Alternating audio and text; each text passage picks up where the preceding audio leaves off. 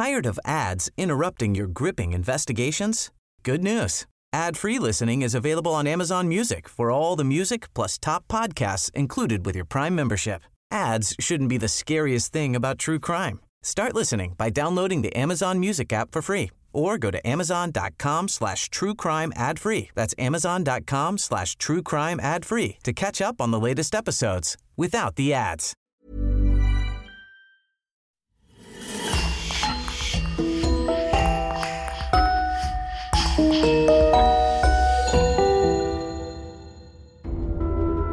Bonjour et bienvenue à tous pour une nouvelle affaire criminelle. Avant de vous raconter l'histoire du jour, nous avons une grande nouvelle aujourd'hui. Vous pouvez désormais vous abonner sur lecoinducrime.com et écouter nos podcasts inédits pour seulement 1 euro le premier mois. Oui, vous avez bien entendu. Notre abonnement le plus populaire est dorénavant à 1 euro le premier mois. Vous aurez en plus accès à l'intégralité de nos podcasts précédents. Abonnez-vous pour écouter notre podcast secret du mois de novembre sur le tueur du zodiaque. Et profitez de tous les autres que vous n'avez pas encore écoutés. Permettez-nous aussi de remercier Marine Bonnemère qui sponsorise le podcast sur lecoinducrime.com. Et on commence. Quand Sarah Lockwood Pardy épouse William Worth Winchester en 1862, tout laisse présager que cette union sera des plus heureuses. Le couple est non seulement amoureux, mais il est aussi à la tête d'une immense fortune familiale.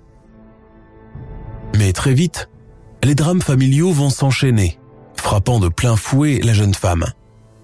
Restée seule après un veuvage précoce, immensément riche, elle tourne en rond, incapable de faire son deuil.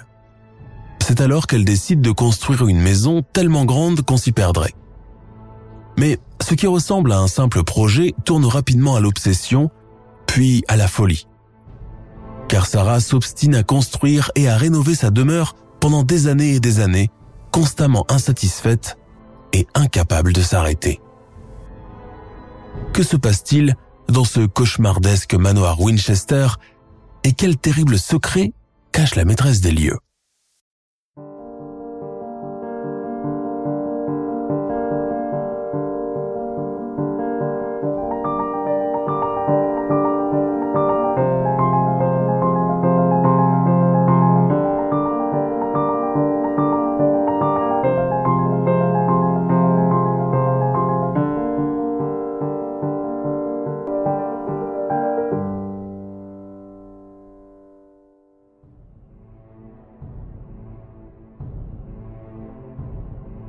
Le 3 avril 1862. Mon cher William, je présume que je peux vous appeler William à présent. Je tiens à vous remercier pour le joli poème et les roses que vous m'avez si gentiment offerts. Comment avez-vous deviné quelles étaient mes fleurs préférées? Maman organise une petite partie samedi prochain, j'espère que vous serez des nôtres. Votre dévouée, Sarah LP.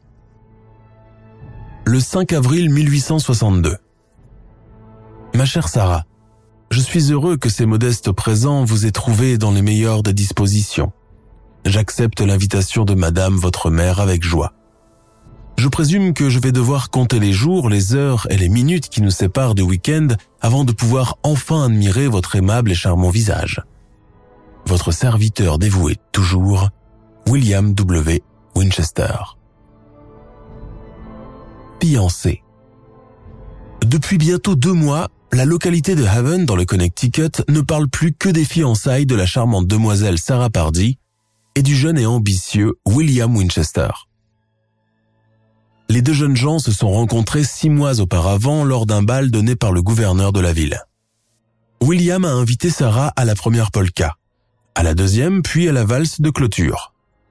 Elle était rayonnante, un peu gauche aussi, oubliant à un moment l'ourlet de sa somptueuse toilette et manquant de trébucher et de marcher sur les pieds de son cavalier à plusieurs reprises. William, favori et moustache blonde, a souri gentiment à toutes les tentatives de la jeune fille pour paraître calme et naturelle. Depuis, elle n'a plus rêvé que de lui et lui que d'elle. Ils sont faits l'un pour l'autre, c'est évident. William Winchester a commencé sa cour avec la bénédiction des parents Pardy. En voyant tous les deux jours un bouquet de fleurs, un panier de fruits, un poème de son invention, un flacon d'eau de Cologne, en somme tous les menus présents faits à cette époque de convention avant de se prononcer et parler enfin de mariage. Il faut dire que cette future union ravit tout le monde, pas seulement les concernés qui ont de plus en plus de mal à dissimuler leurs sentiments. Loin d'être arrangée, l'union Pardy-Winchester n'en reste pas moins celle de l'argent et du pouvoir. Mais avant d'aller plus loin dans notre récit, laissez-moi vous présenter ce futur couple. Sarah Lockwood Pardy est née le 7 septembre 1839 à New Haven, dans le Connecticut, dans une famille aisée. Elle a six frères et sœurs. Son père, Leonard Pardy, est un self-made man. Un homme parti de rien qui a réussi à bâtir sa fortune tout seul grâce à son travail acharné et son sens des affaires. Sa mère, elle aussi prénommée Sarah, est femme au foyer. Comme toutes les dames de son époque et de son milieu social, elle n'a pour seule préoccupation que de prendre soin de son ménage, s'occuper à temps plein de l'éducation de ses enfants et organiser des événements mondains qui réunissent à chaque fois tout le gratin de Haven.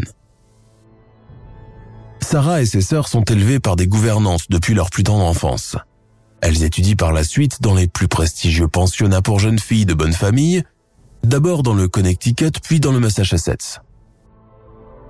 Sarah est décrite comme étant très intelligente et appliquée. Elle y apprend l'histoire, les mathématiques, le français, l'italien, le piano.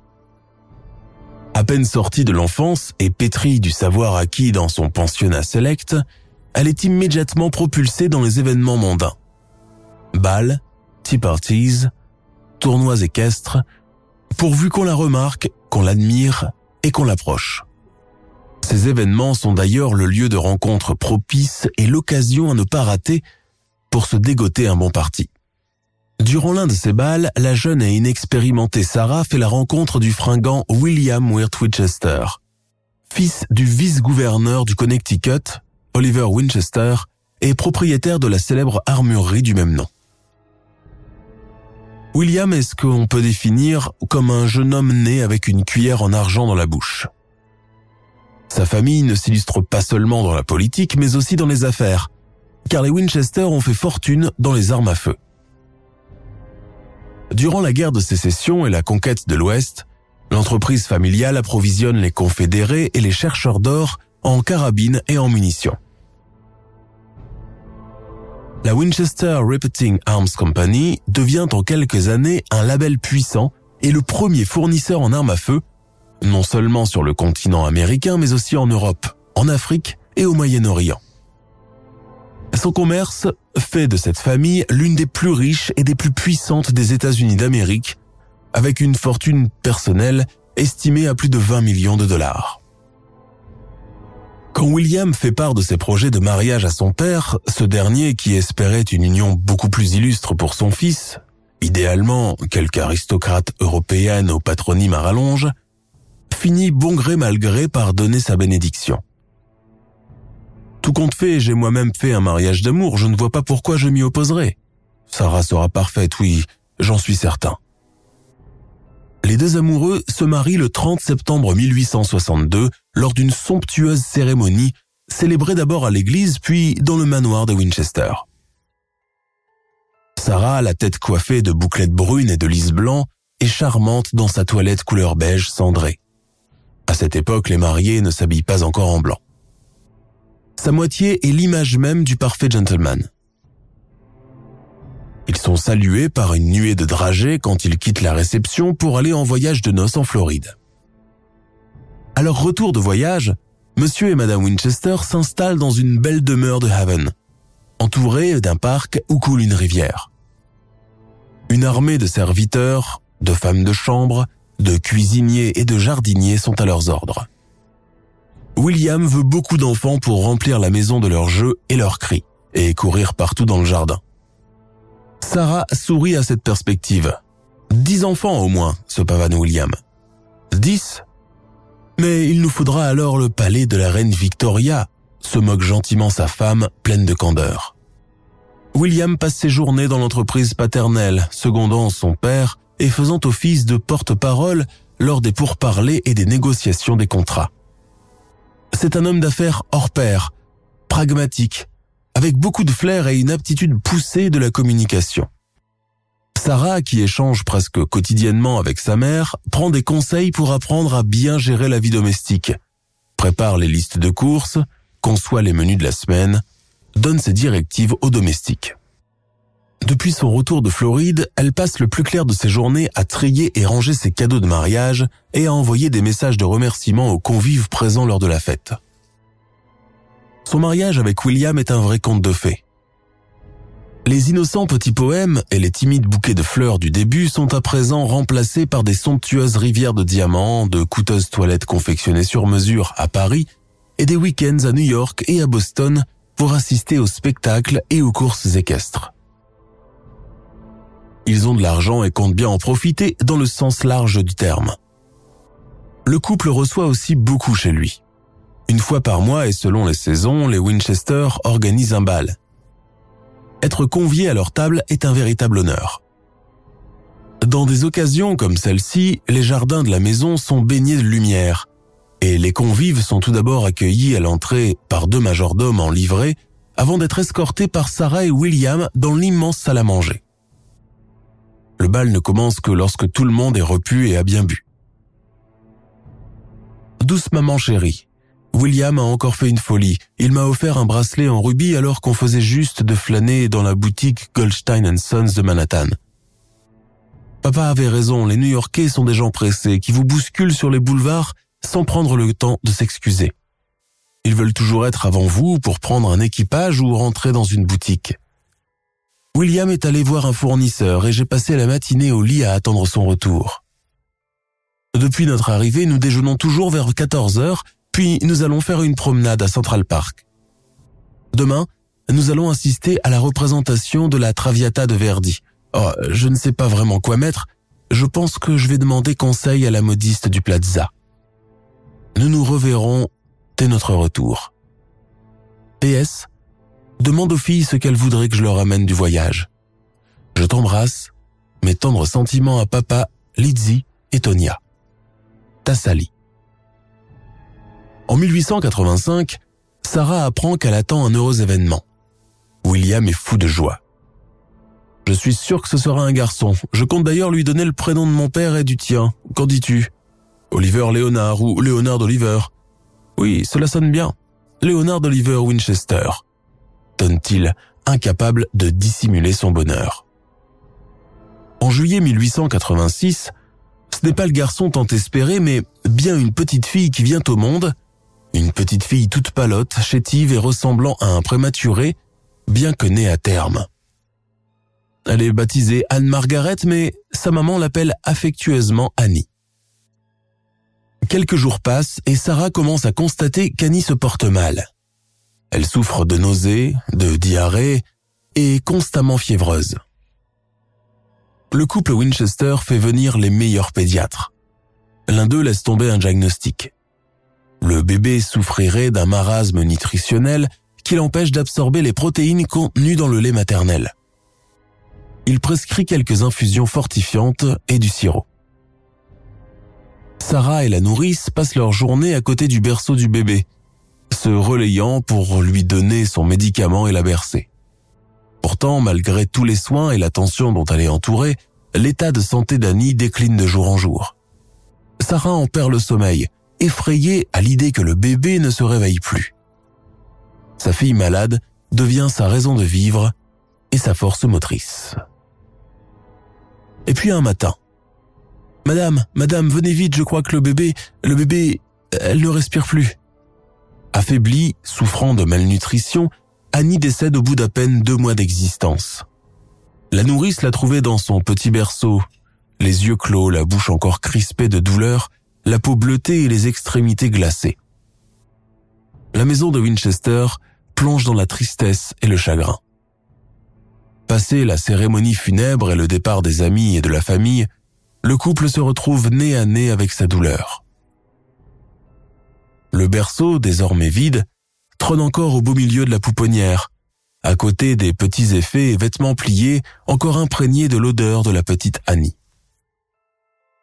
Le soir, couchés sur le lit, encore dans leurs vêtements funèbres, Sarah et William fixent tous les deux le plafond, plongés dans le silence. Que pourrait-il bien dire en ce moment? Soudain, William se met à sangloter de plus en plus fort, mains jointes sur les épaules et enroulé sur lui-même en position fétale.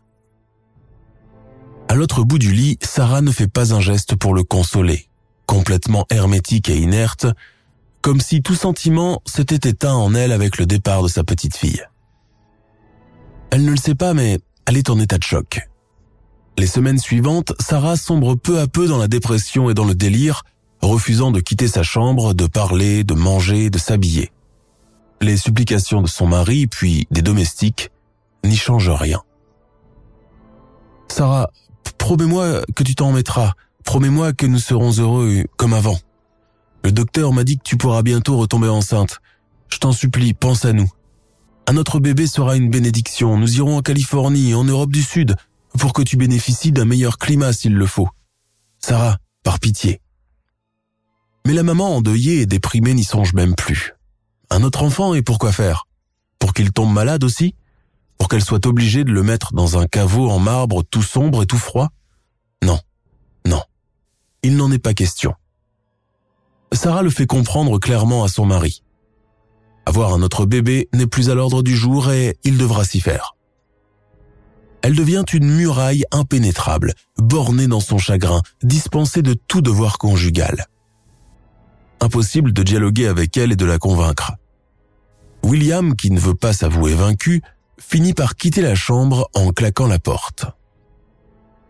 À compter de cette période, les drames familiaux vont s'enchaîner. L'insouciance et la gaieté du début quittent peu à peu la demeure des Winchester, où ce jeune couple ne fait plus que se croiser, tels des inconnus dans une gare, dînant occasionnellement ensemble sans même prendre la peine d'échanger un mot et dormant tout autant, sans échanger de tendresse.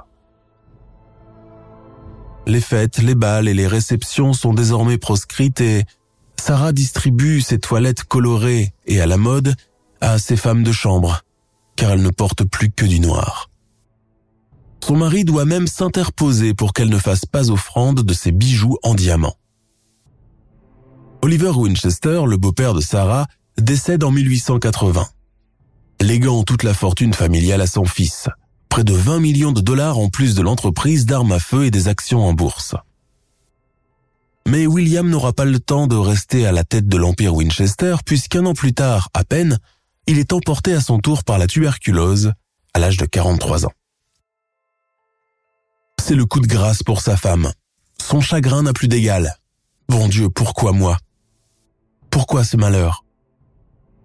Mon pauvre William, me pardonneras-tu à présent que tu es tout près de notre Seigneur? Je n'ai pas été une bonne mère, je n'ai pas été une bonne épouse, pourtant j'ai essayé. Je voulais te rendre heureux. Tu étais tout pour moi, un mari, un ami, un compagnon de solitude, un protecteur. Que vais-je devenir sans toi à présent? William, sache que j'aurais tout donné pour partir avant toi. Je t'aime, pardon. 1881. Veuve. La voilà seule à présent dans cette immense demeure, sans personne pour lui faire la conversation, sans personne pour se soucier de sa santé. Avant sa mort, William a pensé à tout. Il lui a légué non seulement son immense fortune, mais aussi 50% des parts de l'entreprise inscrits noir sur blanc sur son testament, dont son notaire lui a fait la lecture. Veuve, sans enfant et richissime. Quelques parties intéressées et cupides commencent à se relayer chez elle, essayant de la courtiser en vue de l'épouser et profiter de son argent. Mais Sarah a donné l'ordre formel de renvoyer ses parasites, leurs bouquets de fleurs et leurs sourires mielleux. Elle ne compte pas se remarier, ni maintenant, ni jamais. Invitée par de vieilles amies de l'époque du pensionnat qui ont appris ses malheurs et ses deuils à répétition, Sarah plie bagage et part s'installer pendant un moment à Boston afin de changer d'air. Son arrivée dans la capitale du Massachusetts coïncide avec l'époque des tables tournantes et l'âge d'or des médiums et autres spirits à la mode. Les sœurs Fox, l'excentrique comtesse russe Elena Petrovna Blavatsky, mais surtout Harry Price. Convaincue par Madame Joanne Alexander Lewis, l'une de ses amies chez qui elle réside à Boston, elle commence à l'accompagner dans ce qu'on appelle les salons spirit, sorte de réunion nocturne qui rassemble les fanatiques des dialogues avec le monde des morts. Joanne, penses-tu que ces gens seraient capables de me mettre en contact avec William? Et comment? Deux fois par semaine, ces dames se rassemblent chez une amie, adepte comme elle des tables tournantes. Vers les coups de minuit, alors que tous les convives sont là, le majordome plonge le salon dans l'obscurité. On allume faiblement un chandelier. Les esprits détestent la lumière. Les personnes présentes s'installent autour de la table où brille une bougie au centre et posent leurs mains à plat sur les bords. Parfois, elles peuvent aussi se tenir la main. Cela dépend des directives du médium. La médium, arrivée quelques heures plus tôt, est traitée comme un être à part entière, car personne ici présent ne peut contester la véracité de son don. Bien qu'issue d'une classe sociale inférieure de celle de toute la compagnie, la maîtresse de maison la traite avec un respect obséquieux et craintif. Un homme endimanché et à favoris blanc lui tend un verre de vin. Une dame lui arrange son coussin pour qu'elle s'asseye à son aise. Une autre la débarrasse de son sac et lui tient sa tasse de thé. L'assemblée, qui a appris du bouche à oreille les malheurs de Sarah Winchester, parle d'elle à voix basse, tout en hochant à la tête d'un air désolé et compatissant. Elle déteste cela, toute sa curiosité malsaine sous couvert de compassion, d'hypocrisie et de pitié. Vêtue d'une robe en taffetas noir, les mains couvertes de mitaines en dentelle, les cheveux ramassés en un strict chignon, Sarah a le cœur battant. Si cette médium, cette Madame Lise Connell peut communiquer avec son William, elle lui offrira un bel équipage à deux chevaux, et puis même un rang de perles et des vacances à Cap Cod, si elle le souhaite. Le silence se fait. Les convives commencent par une prière afin d'évoquer le Seigneur et demander sa protection. Puis tout le monde tourne les yeux vers la spirite qui, elle, garde les siens religieusement clos, plongée dans une profonde méditation. Soudain, la voilà qui entre en transe, commence à faire des gargouilles avec sa gorge, puis saute de sa chaise, agite la tête d'avant en arrière, sort la langue qu'elle tire en avant comme pour faire une grimace enfantine. L'assemblée, bien qu'habituée à ce genre de scène, est traversée par un frisson général, et quelques dames poussent même des petits cris de frayeur. Chut, silence. Madame Connell se met à parler d'une voix claire et suffisamment audible. Je sens une présence. Qui êtes-vous? Êtes-vous un esprit du bien? Si oui, manifestez-vous en frappant deux coups sur la table. Deux coups frappent la table. La médium continue dans sa lancée. Je ressens une profonde souffrance. Vous avez péri dans d'affreuses douleurs, n'est-ce pas? Si oui, frappez trois coups. Et de trois sur la table. Une lettre W. Wart, non, Wirt. L'entité désire communiquer avec Sally. Est-ce qu'il y a une Sally parmi nous aujourd'hui? Sarah tremble de tous ses membres. Il est évident qu'on parle d'elle. Son ami Johan lâche un moment le bord de la table pour presser sa main dans la sienne. À cet instant, la médium fait encore un bond sur sa chaise et commence à hocher la tête comme pour dire non. Ses yeux se mettent à rouler dans leurs orbites jusqu'à arriver aux extrémités. Elle se racle bruyamment la gorge et se met à parler avec une voix d'homme, profonde, grave et vindicative. Je parle au nom de ma tribu décimée. Les visages pâles sont arrivés de nuit, ils ont déchiré nos tipis. Ils étaient armés jusqu'aux dents. Leurs armes ne ressemblaient pas aux nôtres et les balles ont transpercé et déchiqueté notre chair. Les visages pâles n'ont épargné personne, pas même les petits-enfants. La malédiction de nos ancêtres les poursuivra jusqu'à la fin des temps, et ils périront dans de grandes douleurs, comme nous avons péri. Vengeance, vengeance. Qui es-tu? risque une convive. Je suis patte d'aigle. Une balle est logée dans mon estomac. Tu es une âme païenne, crie un convive. Je ne suis pas plus païen que vous êtes des damnés. Je te demande de partir.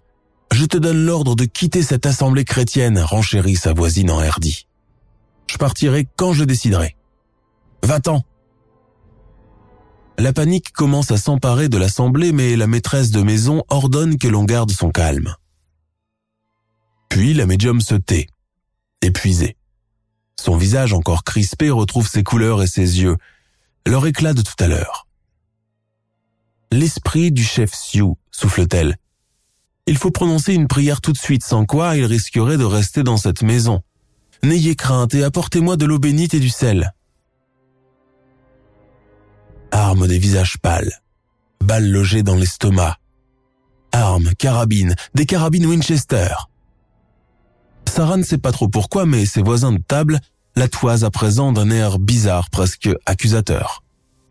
Non, ce n'est pas moi, ce n'est pas moi, je n'ai rien fait, je vous le jure sur la tête de mon bébé. Soudain, elle voit apparaître un visage, puis un buste juste derrière la chaise de Madame Connell. Un visage brun et peinturluré de noir et blanc. Les couleurs de la guerre chez les Sioux. Sur son ventre, un énorme trou béant où coagule du sang. L'entité lève le bras pour montrer quelque chose à la ronde. Son regard noir et dur fixe la veuve sans sourciller. Mais il n'y a plus personne autour de la table. Sarah est toute seule dans le salon plongée dans l'obscurité. Où sont partis les autres? Où est passé Johan? L'entité serre quelque chose dans la main qu'elle se met à agiter sous le nez de la jeune femme paralysée de terreur. Un scalp. Du cartilage sanguinolent ou de malheureux favoris blonds sont encore attachés, comme des fils de laine à tricoter. William? Sarah s'évanouit. Sarah, Sarah, réveille-toi, Sarah. C'est Johan, tu as fait un malaise. Les jours suivants, la jeune veuve Winchester ne pense plus qu'à cette effrayante vision du chef Sioux, ces terribles paroles. Elle en fait des cauchemars chaque nuit. Son ami fait de son mieux pour la tranquilliser et lui remonter le moral, mais cela n'avance à rien car Sarah reste prostrée, les yeux figés et secs, et cette voix dans l'oreille qui crie ⁇ Vengeance !⁇ La fortune de ma famille a été bâtie sur du sang d'innocents. Le chef indien vient me voir chaque nuit pour me le rappeler. Quand je me réveille, je trouve son visage penché sur le mien. Si tu voyais son regard, Johan. Ma chère, mais que vas-tu encore imaginer? Je n'invente rien, je ne suis pas folle. Cela ne l'empêche pas de retourner dans les salons de table tournante. Hormis la tentative avortée de Madame Connell, aucun des médiums vus par la suite ne réussit à reprendre contact avec son mari. Elle désespère, promet monts et merveilles à celui ou celle qui pourrait entrer en contact avec lui. Elle a tellement de choses à lui dire et elle se reproche tellement de choses. En vain. On lui conseille alors de se rendre chez un célèbre voyant, le plus célèbre de tout Boston, un polyvalent qui occupe les fonctions de médium, de divin et de cartomancien. On lui assure qu'il est différent des autres, qu'il a parcouru le monde, a beaucoup appris des maîtres orientaux, aussi bien en Chine qu'en Inde et en Perse.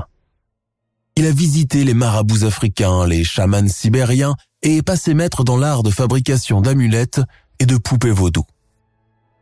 Pourtant, à Boston, personne ne connaît son vrai nom, mais tout le monde l'appelle Monsieur M. Le cabinet de Monsieur M est situé dans un immeuble cossu du boulevard George Washington.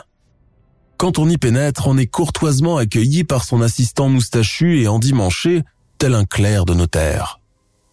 Ce dernier vous demande d'attendre quelques instants dans l'antichambre, tout en vous débarrassant de votre chapeau, votre canne et votre manteau. Sarah, qui a insisté pour venir toute seule chez le devin, jette un regard curieux et effrayé sur la décoration de ce singulier intérieur. Tout ici reflète l'univers du maître des lieux et tous les pays qu'il a visités par le passé. Le résultat est un mélange hétéroclite et de mauvais goût où la poussière et les aléas du temps ont fini par faire leur œuvre.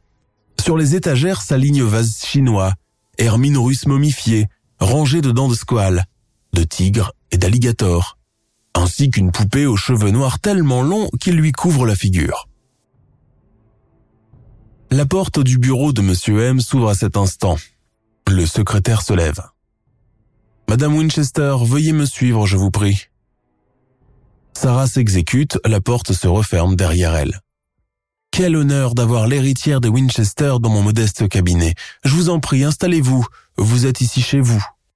L'accueille-t-il d'une voix de fossé. Il est difficile de donner un âge et une origine spécifique à Monsieur M tant il ne ressemble à aucun homme croisé auparavant dans son milieu.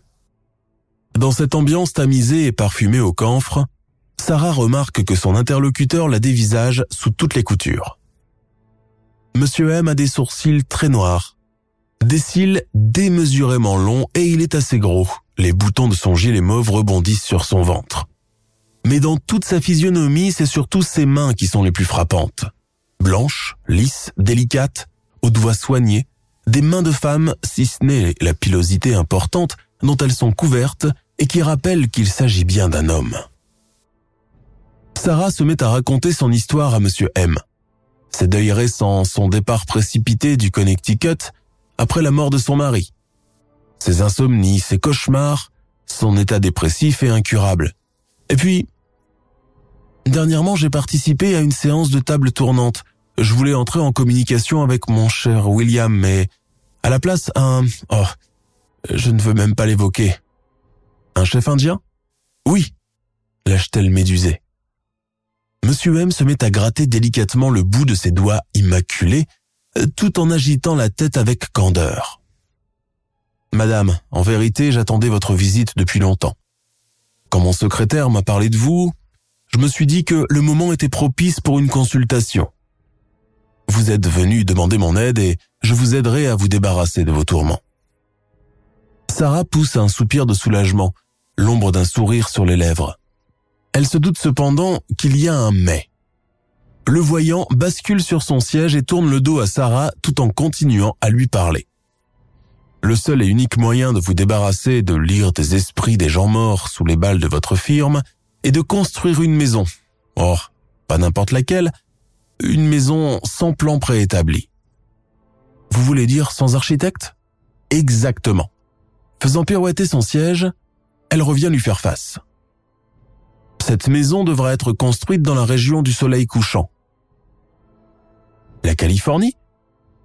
Il hoche affirmativement la tête. Eh bien, j'avoue que cela ne sera pas simple, mais je suis prête à changer de lieu de résidence. J'ai omis d'ajouter un élément de la plus grande importance, la construction ne devra en aucun cas être interrompue, et ce, peu importe l'événement, les aléas du climat ou le temps et les efforts qu'il faudra. Car s'il vous vient à l'idée d'arrêter les travaux, vous mourrez immédiatement. Elle frissonne de la tête aux pieds. À présent, c'est une question de vie et de mort, et Sarah ne veut surtout pas mourir. Départ. Californie, 1886. Le ciel est bleu azur sans l'ombre d'un nuage. Le soleil de Californie brille de mille feux. Accoudée sur le balcon en fer forgé de l'hôtel impérial, Sarah respire avec délectation la brise marine venue tout droit de la baie de San Francisco. Depuis qu'elle a déposé bagages et acheminé toutes ses affaires, ses meubles, son mobilier en caissons séparés par le chemin de fer, elle peut à présent penser à son installation l'hôtel impérial est le mieux côté de toute la Californie à une époque où des établissements de cet acabit sont encore une denrée rare. Sarah a réservé une suite royale pour elle, qui allie le confort d'un chez-soi et le luxe d'un palace sur mesure. Tous les jours, on lui apporte son petit déjeuner au lit. Elle traîne ensuite en robe de chambre pendant une bonne partie de la matinée avant de sonner sa femme de chambre pour venir l'habiller, toujours en noir. Sur place, avec l'aide d'un assistant qu'elle a embauché, elle prend contact avec un certain John Ham, propriétaire terrien sans scrupules auquel elle rachète son ranch, composé de 8 pièces et de 60 acres de terrain vierge. La construction de la maison, elle, ne commence que trois ans plus tard, car Sarah n'arrive toujours pas à se décider sur l'emplacement pour le chantier. Elle jette finalement son dévolu sur la Silicon Valley le travail peut désormais commencer. Une centaine de maçons, charpentiers, vitriers, jardiniers, plombiers sont embauchés pour abattre un travail titanesque, selon le désir de Madame Winchester, qui est présente chaque jour sur les lieux pour donner ses directives. Au milieu de cette armée d'ouvriers, dont la moitié n'est pas américaine et comprend à peine l'anglais, Sarah traîne ses jupons noirs dans la poussière et la canicule. La tête coiffée d'une voilette en mousseline légère est protégée par une ombrelle tenue par son assistant qui ne la quitte pas d'une semelle. Pour mener à bien son projet extravagant, elle puise 20 millions de dollars sur son héritage. Les maçons travaillent 24 heures sur 24, même les dimanches, sous une chaleur de plomb. L'héritière veille cependant à bien s'occuper d'eux. Elle ordonne à ce qu'ils soient logés sur place dans des baraquements construits à cet usage, qu'ils mangent à leur faim, qu'ils aient des chemises et des pantalons de rechange et qu'ils prennent un bain à la fin de chaque journée de travail. Quelques mois plus tard, les premières bases de la singulière demeure commencent à prendre forme. Mais prise d'un délire incertain, Sarah donne des directives pour qu'on démolisse tout. Parce que ce n'est pas comme si, ou que ce n'est finalement pas comme ça et cela va continuer ainsi au gré de ses lubies et de ses fantaisies. Bientôt, la construction incessante privée de plans établis par des architectes se transforme en un immense labyrinthe sans queue ni tête. Les ouvriers n'ont d'autre choix que de continuer s'ils veulent éviter d'être congédiés. Certains jours, Sarah arrive les bras chargés de plans qu'elle a dessinés elle-même la veille et qui, comme tout le reste, ne ressemblent à rien. Des rumeurs commencent à circuler sur son propos. Partout, il se murmure que cette veuve riche et excentrique qui commence à prendre de l'âge est bonne pour la camisole. Sarah est fascinée par le nombre 13. Et de ce fait, plusieurs pièces de la maison sont réduites à ce nombre. 13 cheminées au premier étage, 13 fenêtres par là, 13 salles de bain, 13 lustres en cristal, etc. Mais cela n'est pas tout. Des ouvriers racontent l'avoir vue à la tombée de la nuit sur le chantier, pour se livrer à de curieux rituels ils l'ont même entendu dialoguer toute seule en prenant des notes. De retour dans sa chambre d'hôtel, Sarah tire les rideaux, allume une bougie et dépose des rouleaux de papier sur son secrétaire. Avec sa plume, elle trace un trait, puis un deuxième, puis un troisième, comme si quelqu'un lui dictait ce qu'il fallait faire. Selon des rapports apparus par la suite à son sujet, Winchester suivait le plan établi par de bons esprits. Il lui aurait d'ailleurs insufflé toutes les idées et les tuyaux, notamment la construction d'un labyrinthe géant censé égarer les entités malfaisantes et les empêcher de la trouver dans les dédales de la maison. Bien que prenant forme d'année en année, le projet immobilier ne ressemble toujours à rien. Les plans de Sarah que ses maçons suivent au détail près aboutissent sur une curiosité architecturale hors du commun. C'est ainsi qu'on peut voir des portes donnant sur des murs ou tout simplement sur le vide, des escaliers qui mènent au plafond, des fenêtres appliquées sur le plancher, des portes-fenêtres au beau milieu d'une salle de bain, des lustres accrochés au sol. La veuve Winchester dépense en tout 5 millions de dollars pour la construction de cette étrange demeure. Avec le passage des années, ces démons ne s'apaisent pas, bien au contraire, et cela continue ainsi jusqu'au 18 avril 1906, date du terrible tremblement de terre de San Francisco. Il est environ 5 heures du matin. Les riverains de la baie de San Francisco commencent à ressentir les premières secousses d'un tremblement d'une magnitude de 7,8 sur l'échelle de Richter.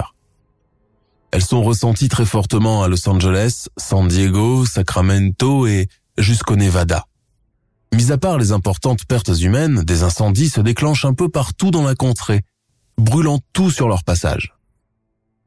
Restée prisonnière de sa chambre pendant le séisme, Incapable de quitter son lit, Sarah entend le fracas et le craquement des murs au rez-de-chaussée. Celui des lustres réduits en morceaux, de la vaisselle en pièces. De l'extérieur, elle entend les cris des ouvriers.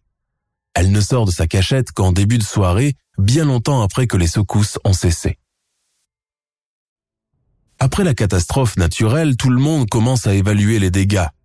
Une partie de la façade de la maison Winchester s'est effondrée, sans compter les meubles réduits en poussière.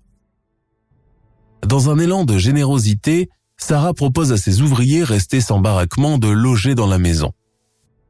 Les travaux reprennent à nouveau quelques semaines plus tard alors que toute la Californie cherche encore des survivants dans les décombres du séisme. 5, 10, 15 ans s'écoulent encore sans que le chantier de la maison Winchester ne prenne fin. En tout et pour tout, les travaux d'aménagement durent 38 ans et comprend un total de 160 pièces. dont une cinquantaine de chambres, une trentaine de salles de bain, tout autant de salles à usage multiple, cinq salles de bal et cinq cuisines. Sarah veut aussi installer le dernier must, un ascenseur. Mais elle n'aura pas le temps d'exaucer ce dernier vœu. 4 septembre 1922. Sarah est assise à son bureau. Elle n'a plus la force de parcourir ses plans. Affaiblie par le diabète qui est survenu, elle se repose désormais sur deux architectes, bon gré mal gré, mais avec la stricte recommandation de faire comme elle le décide. Elle ne se déplace désormais dans sa demeure de Silicon Valley que très rarement, n'ayant plus la force ou finissant par se lasser du projet qui l'a mobilisé pendant tant d'années. L'avertissement de Monsieur M reste le seul point noir dans ce tourbillon infini de béton, de fer forgé, de façades, de fontaines, d'allées gazonnées et de labyrinthes. Mais la voilà qui s'assoupit. Elle est tellement épuisée, tellement au bout de ses forces, qu'elle n'a plus envie de rien. Son 84e anniversaire est dans deux jours, mais elle n'a rien prévu. De toute façon, qui viendra? Ses parents sont morts depuis longtemps. Ses frères et sœurs encore vivants, éparpillés dans le Connecticut. Ses vieilles amies de Boston ont fini par se lasser de ses extravagances et n'ont plus cherché à reprendre contact. C'est d'ailleurs dans la presse qu'elle a appris le décès de Johan Alexander Lewis en avril 1912, à deux jours d'intervalle du naufrage du Titanic. Seule. Mais que croit-elle entendre à l'instant? Un coup sur sa table de chevet? Non, ce n'est qu'un rêve. Un deuxième coup? Non, non, c'est bien réel cette fois. Elle l'a entendu distinctement. Et puis, trêve de baliverne, ce n'est que sa mémoire qui lui joue de mauvais tours. Elle s'allonge sur son lit et ferme les yeux. Quand elle les rouvre, elle trouve le chef Sioux, objet de tant de hantise, penché sur le bord de son lit. Elle fait un geste de recul. L'entité lui fait un signe de paix. Sarah, je suis revenu te chercher. Pendant toutes ces années, je n'ai pas pu rejoindre le royaume des morts car la balle des visages pâles est restée dans mon estomac et je voulais venger ma famille, ma femme et mon enfant, mort. C'est moi qui ai insufflé cette idée de maison à Monsieur M. C'est moi qui t'ai fait venir ici. C'est moi qui t'ai donné tous ces plans. Je voulais te faire prisonnière de ton propre délire, prisonnière de tes propres murs. C'est chose faite. À présent, il est temps de partir. La veuve Winchester est retrouvée par ses domestiques le matin du 5 septembre 1922, inerte dans son lit, foudroyée par une crise cardiaque. Deux ans auparavant, elle a fait sa dernière grande dépense. L'acquisition d'un yacht dans la baie de San Francisco qu'elle baptise Sarah's Arch, à l'instar de l'Arche de Noé. Elle avait pour projet d'y habiter une partie de l'année et l'autre dans un hôtel particulier de Los Angeles. Elle ne l'a jamais fait. Juste après sa mort, sa dépouille a été acheminée au Connecticut, où elle repose depuis dans le caveau familial des Winchester avec son mari et son bébé mort prématurément.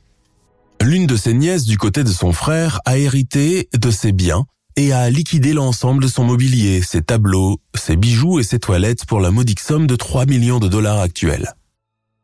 L'étrange manoir, quant à lui, existe toujours et est devenu l'une des attractions touristiques les plus en vue de San José.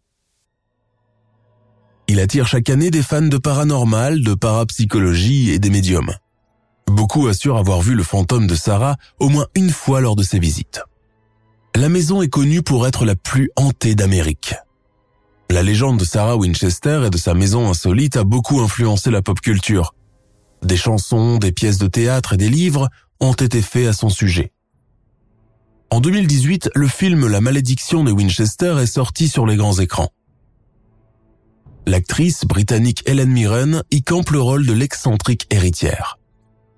On ne saura jamais vraiment ce qui a motivé Sarah à construire cette maison hors norme et à dépenser autant d'argent pour un résultat final sans queue ni tête. Beaucoup de ses contemporains ont parlé d'une femme outrageusement dépensière, excentrique, bornée, crédule, souvent mal conseillée et tellement riche qu'elle ne savait pas quoi faire de son argent. Cette maison n'a donc été qu'une de ses innombrables folies. Les plus mystiques se raccrochent quant à eux à l'idée que Sarah était réellement entourée de fantômes qui cherchaient à se venger d'elle. Parmi eux figuraient des guerriers et des chefs indiens.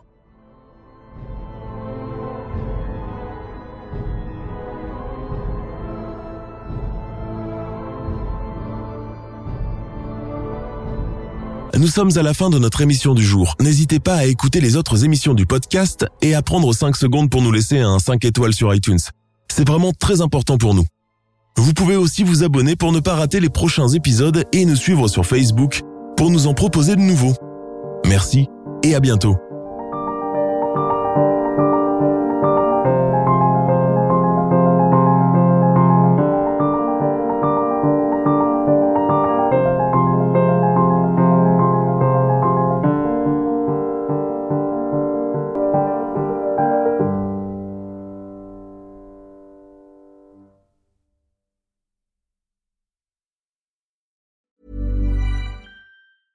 Even when we're on a budget, we still deserve nice things. Quince is a place to scoop up stunning high-end goods for 50 to 80% less than similar brands. They have buttery soft cashmere sweaters starting at $50, luxurious Italian leather bags, and so much more. Plus, Quince only works with factories that use safe, ethical, and responsible manufacturing. Get the high-end goods you'll love without the high price tag with Quince. Go to quince.com slash style for free shipping and 365-day returns. Tired of ads interrupting your gripping investigations? Good news. Ad-free listening is available on Amazon Music for all the music plus top podcasts included with your Prime membership. Ads shouldn't be the scariest thing about true crime. Start listening by downloading the Amazon Music app for free or go to amazon.com slash true crime ad free. That's amazon.com slash true crime ad free to catch up on the latest episodes without the ads.